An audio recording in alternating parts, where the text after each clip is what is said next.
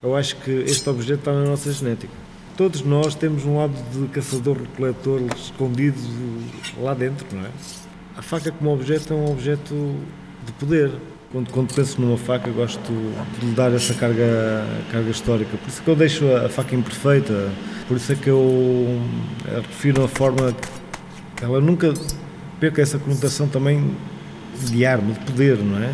Ela tem que fazer um som, um som tipo sino, não é?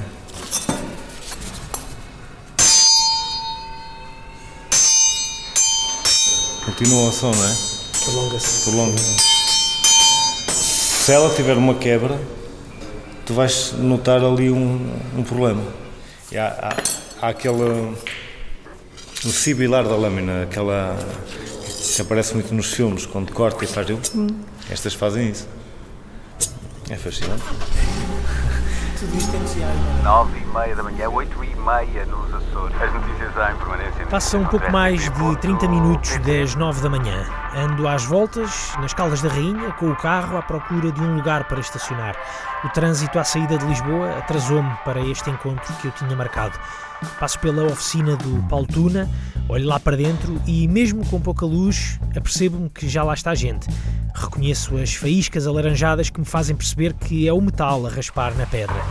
Vou dar mais uma volta, porque aqui nesta rua de sentido único, ao pé da estação dos comboios, também não vai dar para estacionar. Peço licença para entrar, mas ninguém me responde.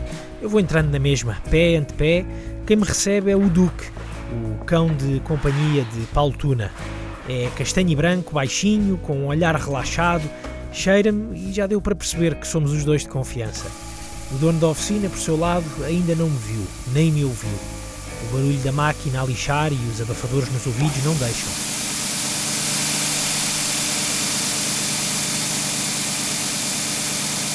Quando a máquina se desliga, percebe-se e cumprimenta-me. Peço desculpa pelo meu atraso e ele responde-me que não tem mal. Teria que vir cedo para a oficina, comigo ou sem mim. Começou cedo, mais um dia, aqui na oficina, nas Caldas da Rainha, a andar de um lado para o outro, da lixa para a forja, das marteladas na bigorna para a tempra. Há muitas encomendas para dar resposta. É a vida afiada de Paulo Tuna, também conhecido como The Bladesmith.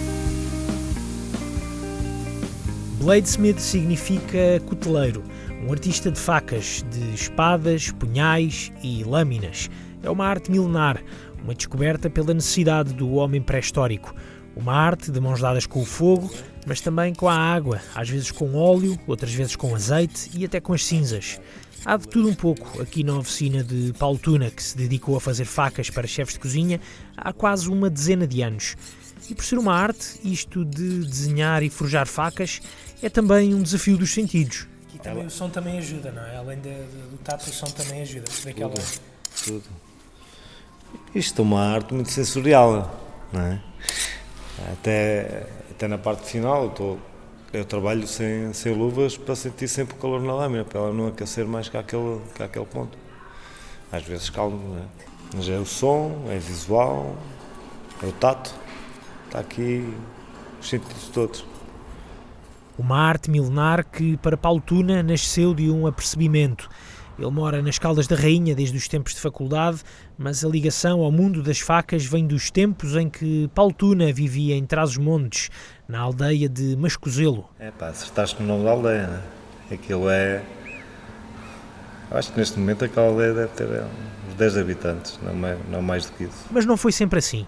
Tempos houve em que o pequeno Paulo se passeava de um lado para o outro nas serras transmontanas quando ainda morava com os avós. Eu fiquei sem pai muito cedo.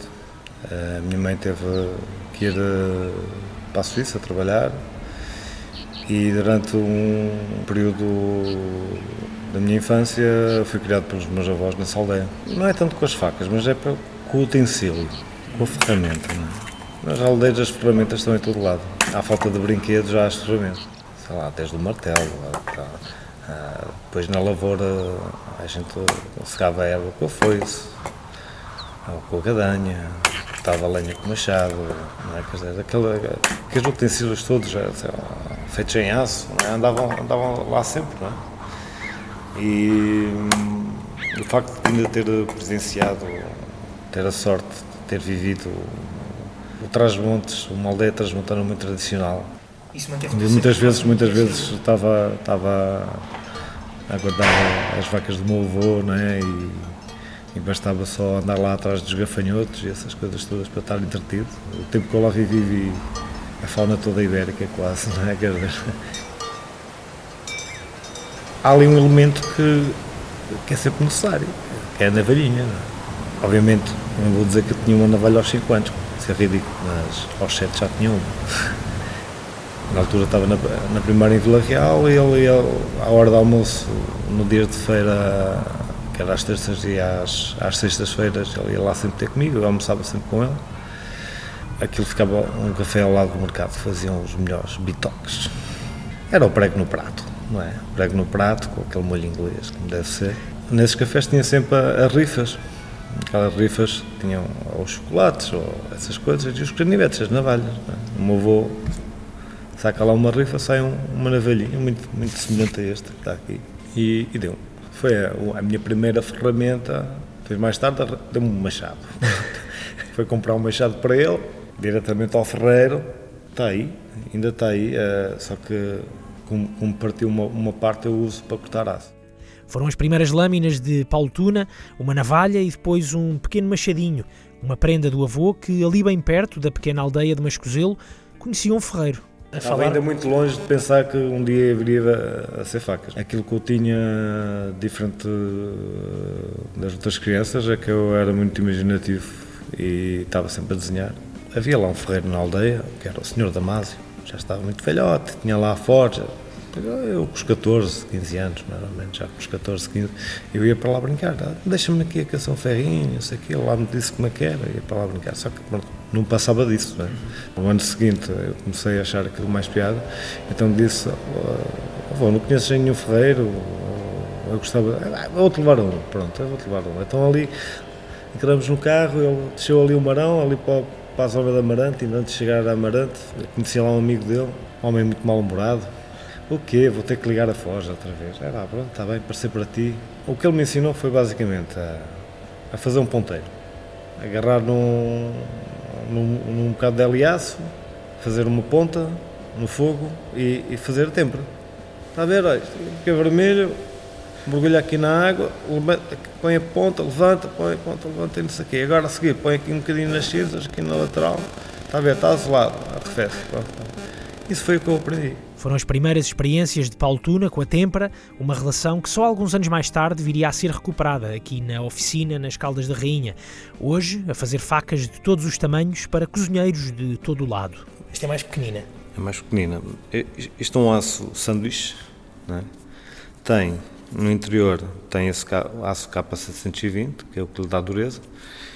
Aqui nas duas margens, nas duas laterais, tem o XC10, que é vulgarmente conhecido como o aço de construção. Não é? Esta faca vai ser para quê, Paulo? Para legumes. Para legumes. Tem uma faquinha pequena para descascar legumes, isto é. Estou-lhe a fazer aqui um o desenho é, é mix, tanto vai dar para legumes como para filtrar pequenos peixes. E agora vamos fazer uma temperatura. Vou ligar a forja. Cuidado aí à frente.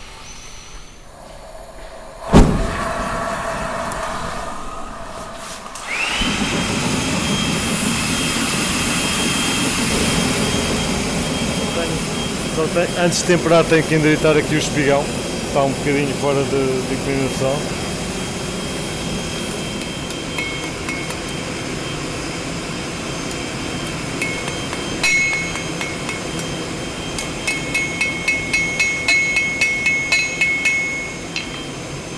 Batê-lo a baixa temperatura, só para, para garantir que o espigão fica, fica mesmo direitinho. E, a baixa temperatura não posso dar mesmo, estamos a falar de 780, 800 graus, não posso mesmo dar pancadas fortes. Para forjar a sério é 950, por, por aí, até aos 1000 graus. A temperatura que eu quero são os 800 e ela tem que sair da forja mais ou menos 830, 840 graus. Como é que sabes isso? Visualmente. A cor muda? Não, é, é vermelho rubro. É aquela cor que está ali na chama, não é? Agora vou deixá-la aqui a aquecer durante algum tempo.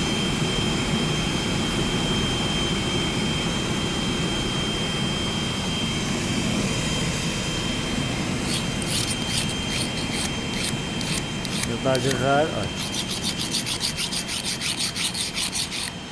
Nem vejo o riscado da lima praticamente. A ver? Ela a deslizar. No entanto, na camada, se tu fores a ver bem, onde é que está? Aqui do lado, que é a camada mole, olha. Se eu, olha, olha, claramente agarra, não é? Ele claramente agarra. Só que chega ali à, à partura já não anda mais. Eu agora o que eu tenho que fazer é colocar ali no forno. Isto é uma lâmina pequena, uma hora basta. Ah, mediante também a cor, eu sei a temperatura que. O que eu quero aqui é um, é um, é um- é castanho ah, dourado, quase. Não é? Cores da, da, da- do revenido, por exemplo, quando está amarelo palha, que eu visualmente sei que aquilo está a 180 graus. Entre os 180 a roçar ali os 200. Quando passa dos 200, entre os 200 e 250, eh, fica hum, assim um amarelo muito mais escuro, mais, mais amarelo torrado, castanho já. Passa dos 250 até aos 300, que é o topo, para os aços mais, mais duros, fica azulado.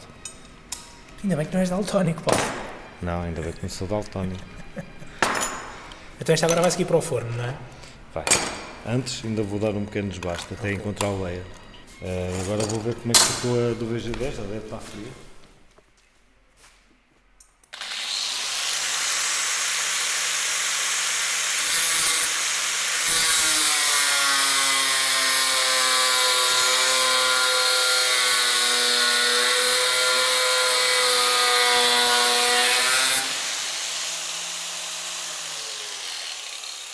Isto que estás a fazer é o quê? Estou a tirar material. Estou a preparar aqui um espigão, pelo menos a tirar. Se não tirar. a talhar caminho, estou. para não passar tanto tempo na lixa. Estou aqui a fazer. Isto é uma faca que tem 8 mm de espessura. É uma deba gigante. Então. hum, ainda vou levá-la ali à forja. Mas é uma maneira de atalhar caminho. E agora vou, vou passar aqui uma lima só para, só para definir aqui a, a zona de entrada do, do cabo, eh, porque depois de temperada já não, não posso fazer nada disto. Não é? Um pequeno desbaste nesta faca que vai nascendo aos poucos, com todo o tempo do mundo. É esse o tempo, um dos truques dos artesãos. Está aqui esta, isto depois impede que o cabo entre mais que esta, que esta medida. Não é? Fica aqui esta barreira aqui. É, fica a barreira, ainda tenho que acertar aqui mais um bocado. Antes, depois ainda tenho que levar ao fogo, tenho que cravar aqui, meter a minha, a minha marca. E aqui Tudo quase todas as facas têm já um destinatário prévio. Ela está temperada, tem que ser feito antes. Mas esta faca aqui para já, ou esta lâmina, ou este É uma pedaço, deba, é para quebrar os ossos. ela vai ficar com esta espessura, ela está com... É mesmo, é mesmo assim. Aí já vai, já Isto vai foi um estar- pedido específico de um cliente. É para algum restaurante? É para o louco. Para trabalhar peixe, é grandes peixes, é para quebrar as espinhas do peixe. Os chefes pedem-te coisas eh, específicas, tu conversas com eles, tu pegas na, ou olhas para as mãos eh, deles, ou como é, como é que tu recebes esses inputs da parte tirando, tirando um caso ou outro que me dizem que eles têm as mãos realmente grandes ou gostam de facas mais pequenas, não é? pronto, normalmente eh, eu tenho uma mão média e grande pronto, e, e acabo por eh, fazer à minha mão e adapto mais ou menos. Não é? Ah, mas há pedidos específicos, sim. Há pedidos específicos. Em alguns casos, ah, há chefes que me contactam que querem uma faca que viram em, em algum site, querem uma coisa igual. E eu nunca faço. nunca faço igual. Ou seja, não. A tipologia da lâmina, a função da lâmina, isso está tudo lá, mas faço sempre por, por imprimir o meu cunho pessoal. Tu costumas mandar moldes ou qualquer coisa do género em antecipação para Não. eles perceberem se é aquilo. Não. Portanto, é um jogo também que existe. É uma surpresa até ao final. é? A maior parte das vezes ah, eu fujo um bocado ao pedido e no fim eles dizem era exatamente isto que eu queria. que acaba a ser engraçado. é? Foi com pouco mais de 15 anos que Paulo Tuna se mudou para as Caldas da Rainha, para a Escola Superior de Artes. A ligação aos materiais despertou-lhe o traço e o instinto da criação. Já em Trás-os-Montes, Tuna tinha a melhor média nas disciplinas de desenho. É, comecei a desenhar, mal comecei a pensar, praticamente. Desenhava em tudo, em todo lado. Se não tinha um lápis, era um bocado de lousa, se não tinha um bocado de lousa, era qualquer coisa que cortasse em algum sítio, não é? Pronto, eh, sempre gostei muito do, do desenho. Vim para as Caldas, foi uma decisão, uh, eu tinha medo de entrar no Porto e em Lisboa nas Belas Artes, não é? E duas grandes cidades acho que não eram, não eram para mim, mas uh, as Caldas parecia-me estar ali no meio e suficientemente longe da, da hemisfera familiar para não ter que precisava também de de, de, ganhar o meu espaço, é? a minha independência. O primeiro ano tu decidias mais ou menos dias para pintura ou escultura e depois tinhas o segundo e terceiro ano que depois já era mais especializado. Depois trabalhei em madeira. Uh, terceiro ano, aí sim começamos, tivemos a primeira parte que era, era aquilo, acabava pela escultura em pedra, não é? E a primeira parte era em metais, ensinar a soldar e depois forjar as ferramentas. Uh, Deu-me um clique. Eu aí voltei a, a pegar o, outra vez no ferro no ferro não, aço. Fazia as ferramentas de escultura para mim, para os meus colegas. Tu nessa altura lembraste de, de dessas lições muito primárias que tiveste ah, com foi, esse... foi logo. É, nessa altura essas lições foram, foram valiam ouro, não é?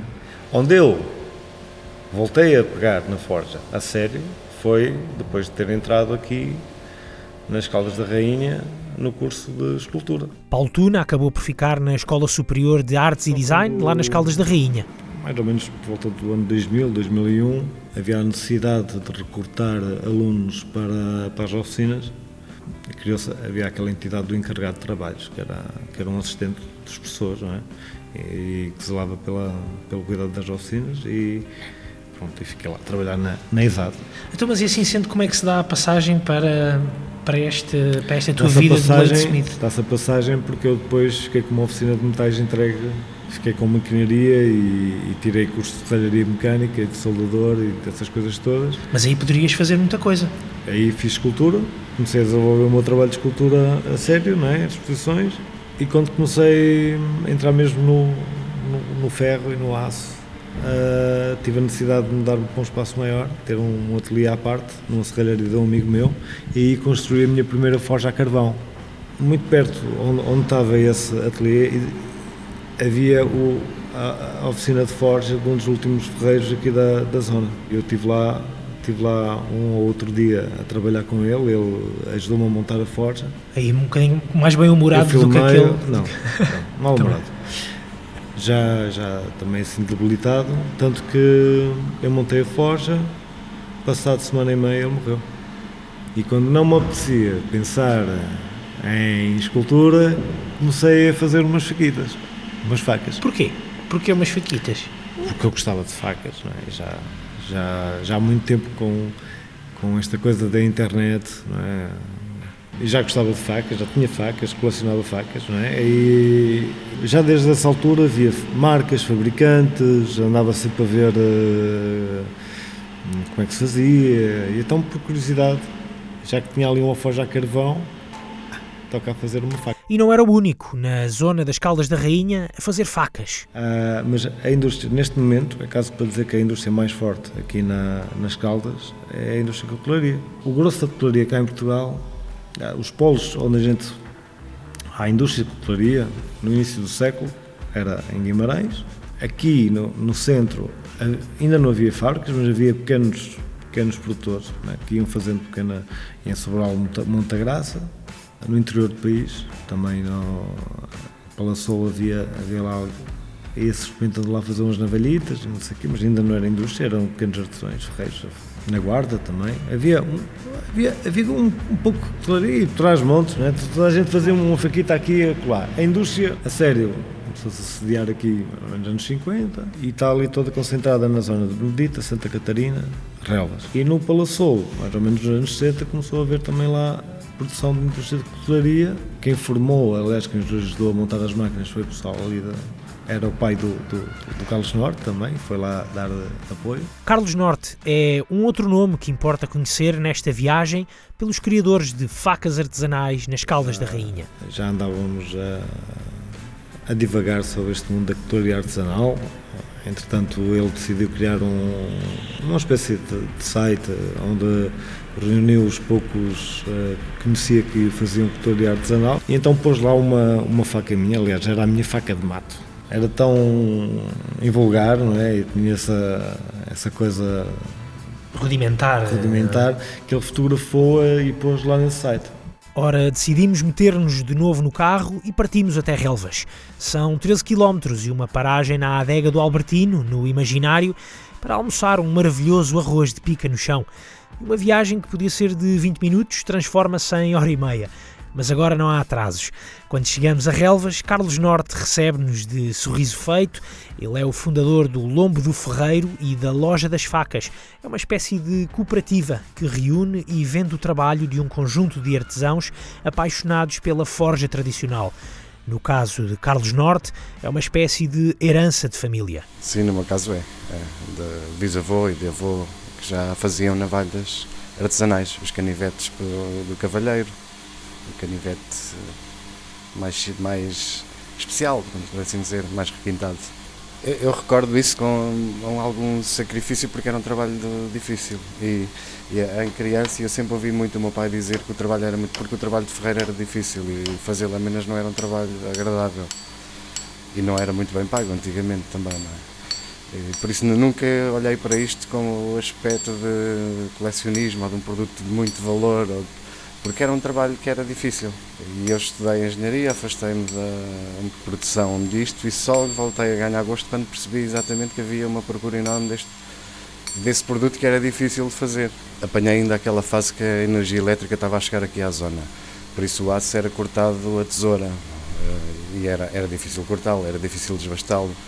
A tempera era feita com forja, eram ambientes sempre muito sujos, oficinas muito escuras. Muito Hoje, hoje assisto encantador, antigamente achava isso estranho, é? no mínimo. Os ferreiros só faziam lâminas de manhã, os, os. Eles só forjavam lâminas na parte da manhã porque era o calor e era estafavas-te até às 8, 9 da manhã e depois o resto do dia trabalhavas calmamente porque já estavas estafado com o braço dorido, de bater, de malhar aço, etc. Eu comecei a perceber por uh, brincadeira, até por uh, estar entre amigos e tertúlias, brincadeiras de sábado com o Paulo Tuna, com, de forjar, de fazer peças grandes, de peças artísticas. Quando alguém nos pediu uma primeira faca, um chefe nos pediu uma primeira faca especial portuguesa e, e, tentar encontrar um aço melhor que as fábricas para fazer uma coisa especial e como é que se forja e um cabo numa matéria orgânica e mais especial e mais rara, etc. Foi aí é que depois começou a surgir esse encanto foi, e começaram a aparecer mais pessoas interessadas também. Não começou como uma empresa, começou quase como uma cooperativa de pessoas que gostam de cotelarias. De, isso foi há cerca de 15 anos, mais ou menos? Os últimos 15 anos foram passados a trabalhar com o aço, a moldá-lo com as mãos, a ferro e fogo. Este era o tal lugar que antigamente tinha 40, 50 artesãos, todos a trabalhar em canivetes. Não era facas, era só canivetes. Esta zona tinha então muita gente a construir canivetes?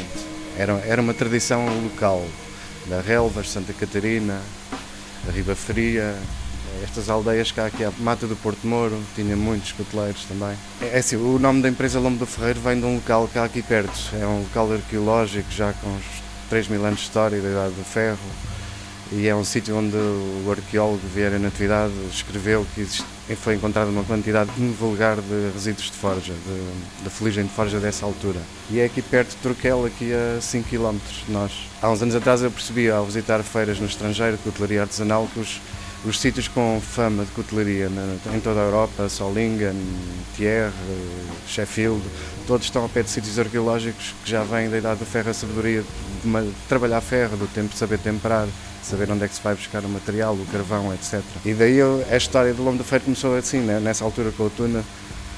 Ficámos a perceber, Benedita tem aqui um grande polo de cutelarias porque já vem de ensinamentos de pais para filhos, a saber forjar, saber temperar, etc. Laminas afiadas a servir em propósitos diferentes. Nas Caldas, Paulo Tuna dedica-se mais a fazer facas de cozinha.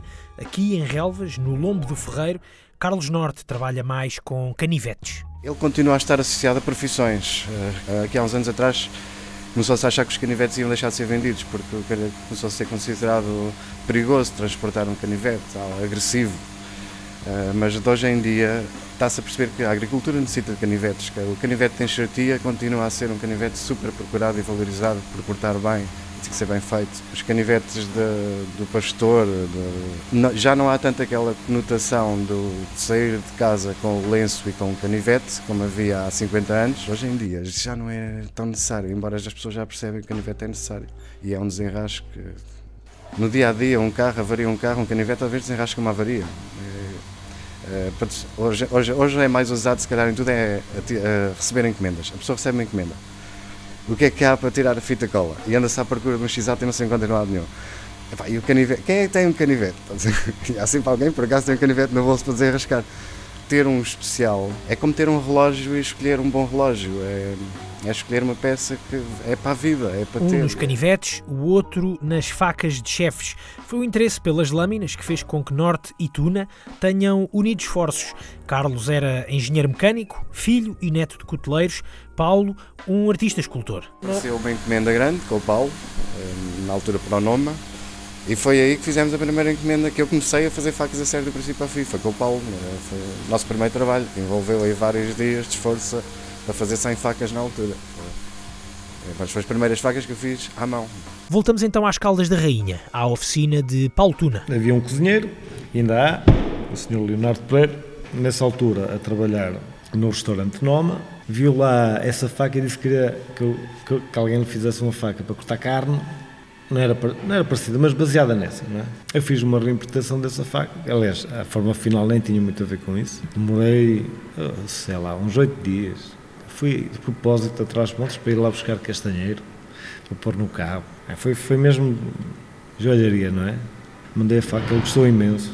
Toda a gente ficou, de certa maneira, lá impressionado pela faca. E pouco tempo depois vem, olha, tu eras capaz de fazer uh, umas 50 facas, 50 ou 60, já, já não me lembro muito bem. Nós precisamos aqui de umas facas de mesa, baseada num, numa faca de caça típica do norte da Europa, que é a Spuco, uma faca com um cabo integral em madeira, uma lâmina curva, pequena, que tem uma guardazinha para, para fazer a separação entre a madeira e o cabo, uh, que eles utilizavam na caça para esfolar renas, essas coisas todas.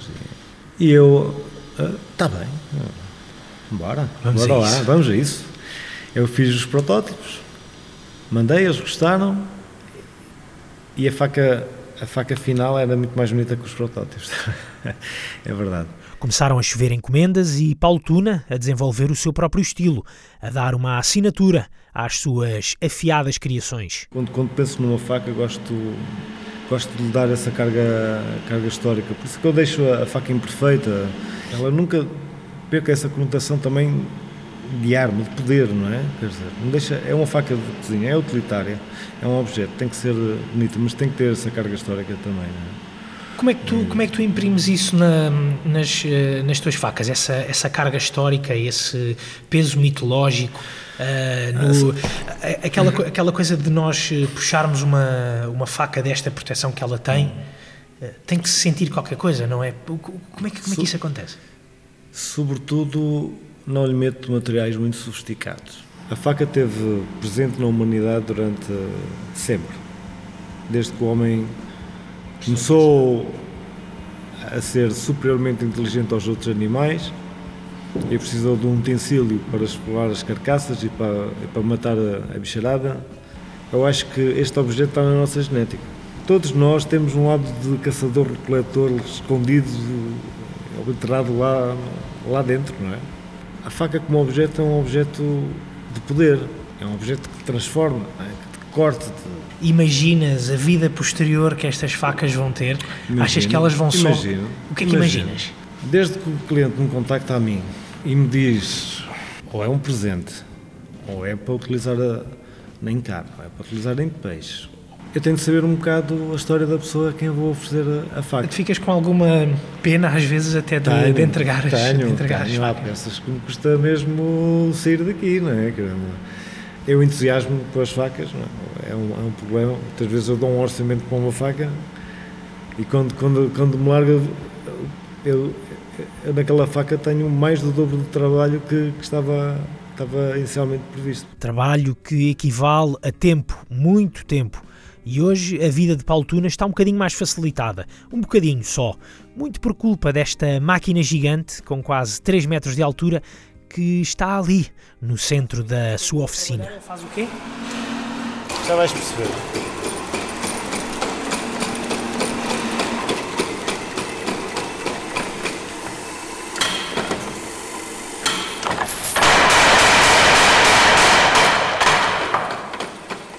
Já percebeste?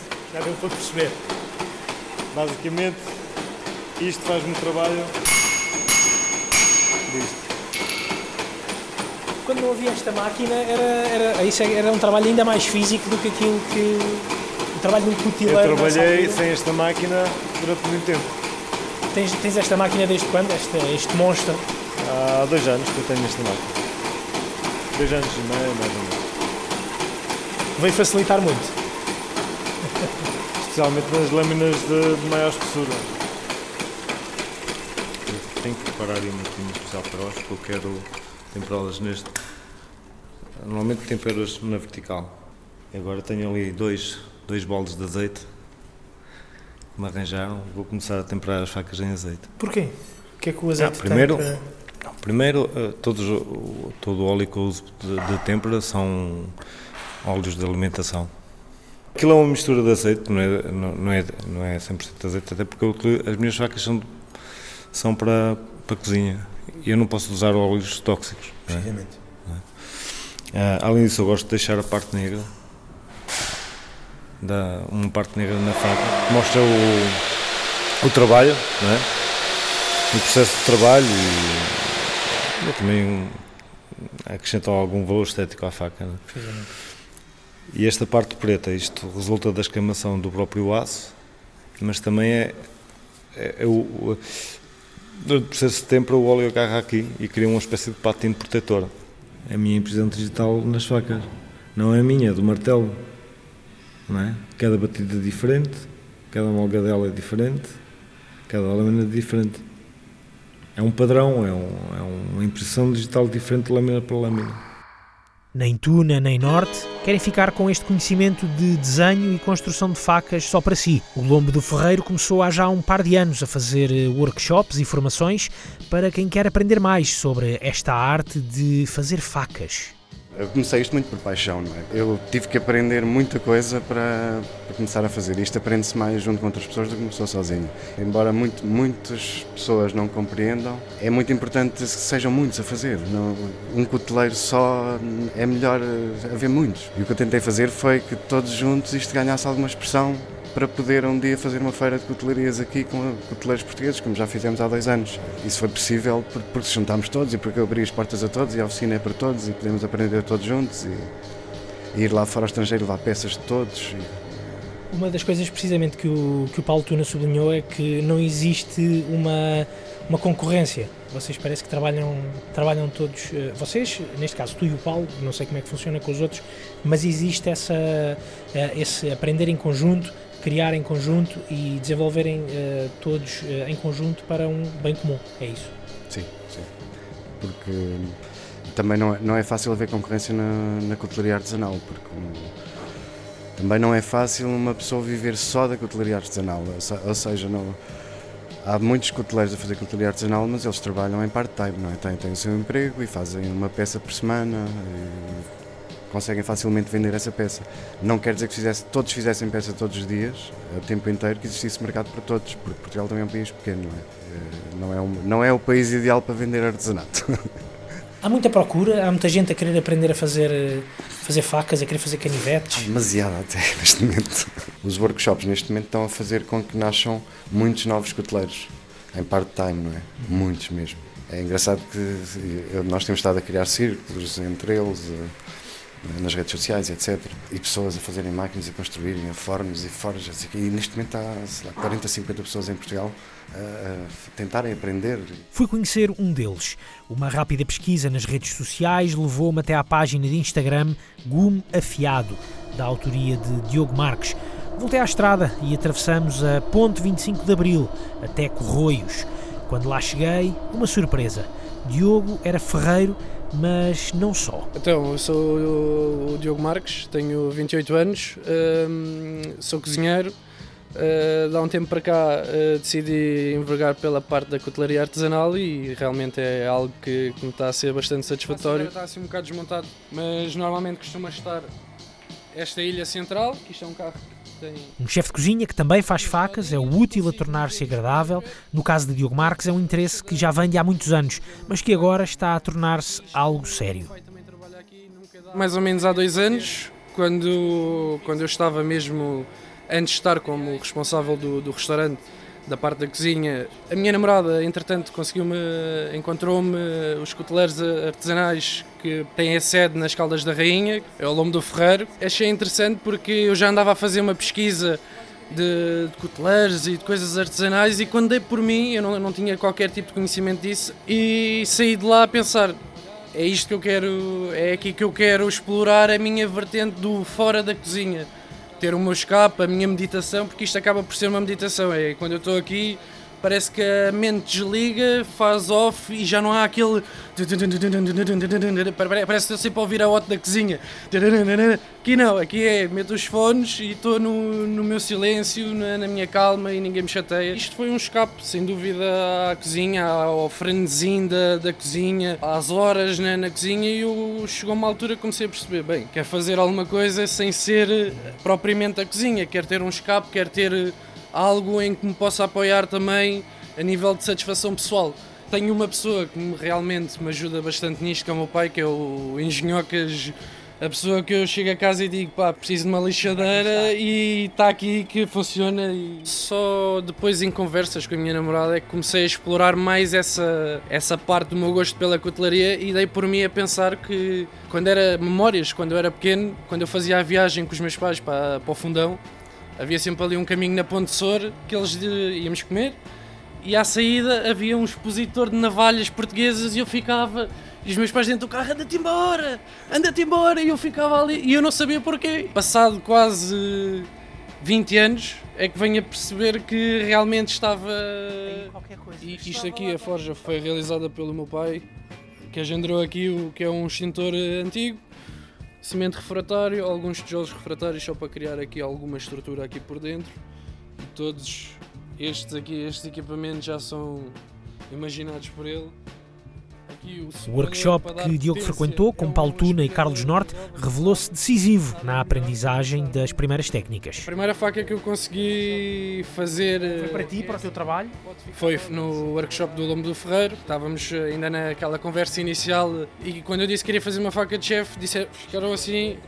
Tens certeza? Eu, epá, tenho, eu sou cozinheiro, eu gostava de ter uma faca feita por mim. Foi uma faca que, que usei durante algum tempo, mas que fiz questão de, de guardá-la outra vez na caixa e está como recordação como a primeira faca. E não deixa de ser a primeira, tem, os seus, tem ali as suas coisas que eu vou olhando, vou vendo.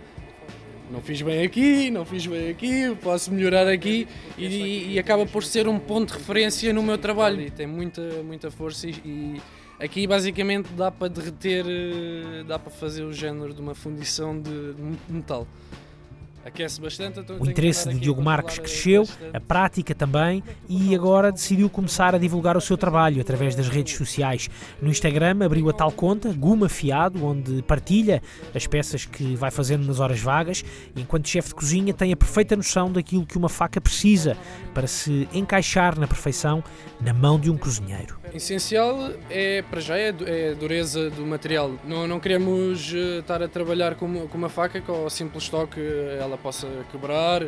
Ser uma faca bastante equilibrada, ágil, os desbastes serem quase ao limite. Isto eu falo por mim, na minha opinião, porque eu gosto de ter facas, eu não gosto de fazer. Enquanto estou a trabalhar, eu não gosto de fazer esforço.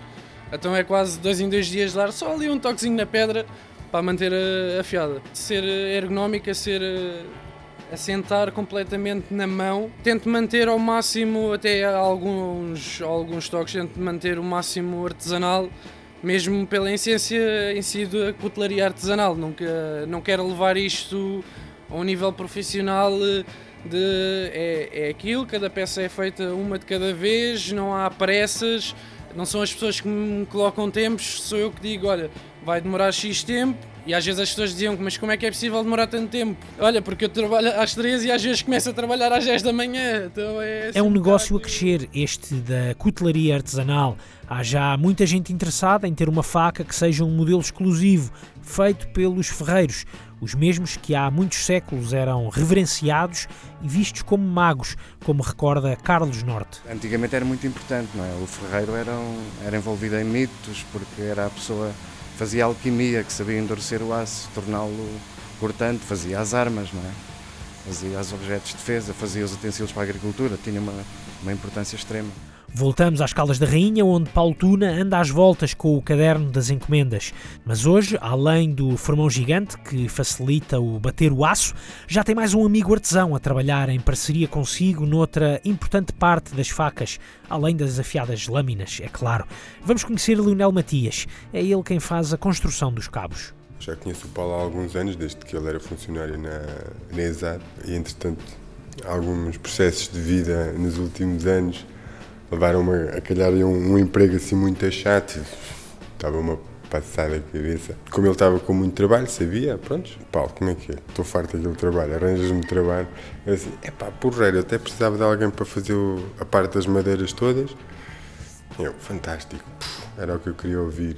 E estou aqui nas Sete Quintas, maravilha. Tu já trabalhas com a madeira há, há muito tempo? Já vem desde criança. Meu pai era marceneiro, desde puto que via o meu pai trabalhar madeiras. Parece que não, mas uma pessoa desliga, mas depois, quando começa a trabalhar, parece que a coisa surge naturalmente. E depois tenho tido alguns projetos ao longo da vida. Eu tirei o curso de design de cerâmica, mas sempre me interessei por todos os, os materiais Desde a escola tenho vindo a fazer alguns objetos em madeira, mobiliário, e tenho um projeto pessoal de bicicletas em madeira. E pronto, a madeira tem sido assim o, o material com que mais lido com que melhor, com que melhor trabalho.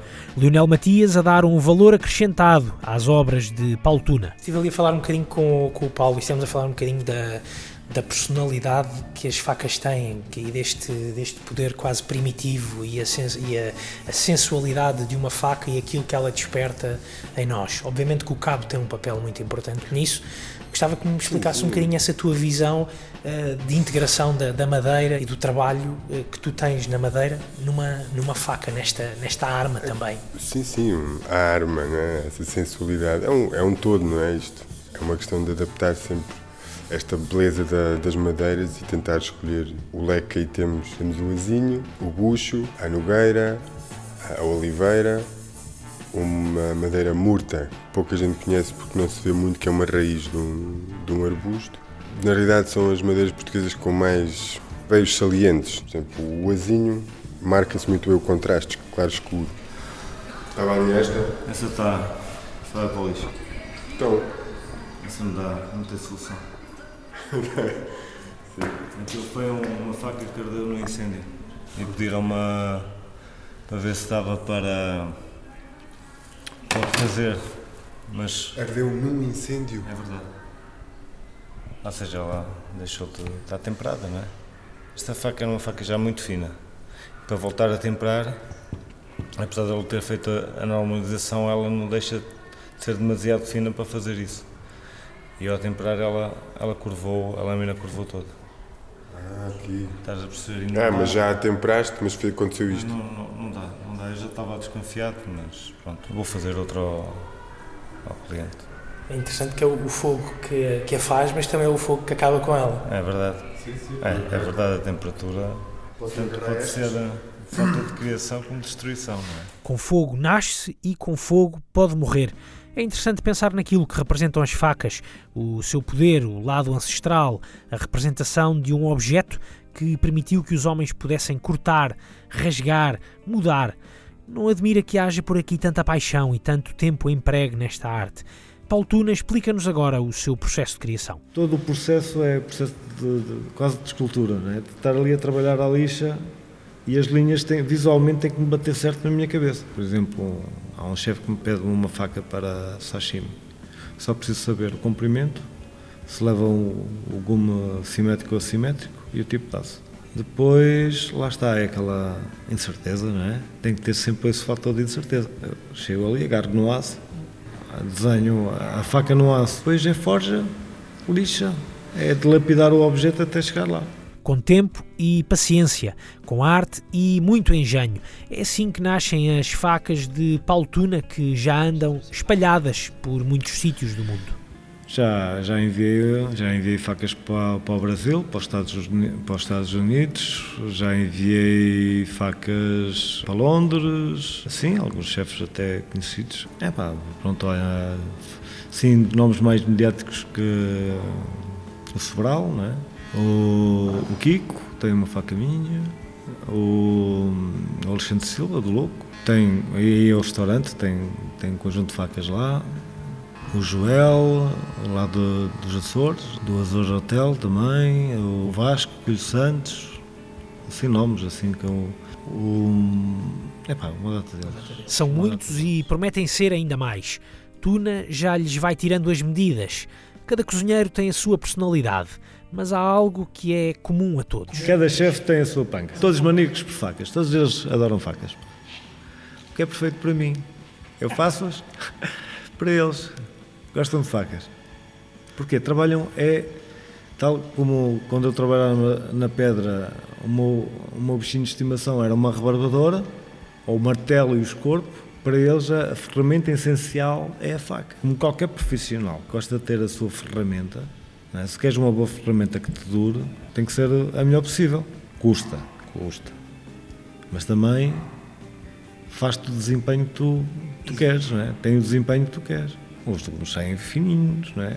cortas de uma, de uma ponta à outra de um lápis, eh, quebras os ossos de uma carcaça, essas coisas todas. É? Para eles, é a ferramenta de eleição, é a faca. Diogo Marques, Carlos Norte e Paulo Tuna são três gerações de diferentes ferreiros, artistas que moldam com o fogo, a esculpirem ao detalhe as peças essenciais para que a criatividade nas cozinhas continue a ganhar forma e sabor.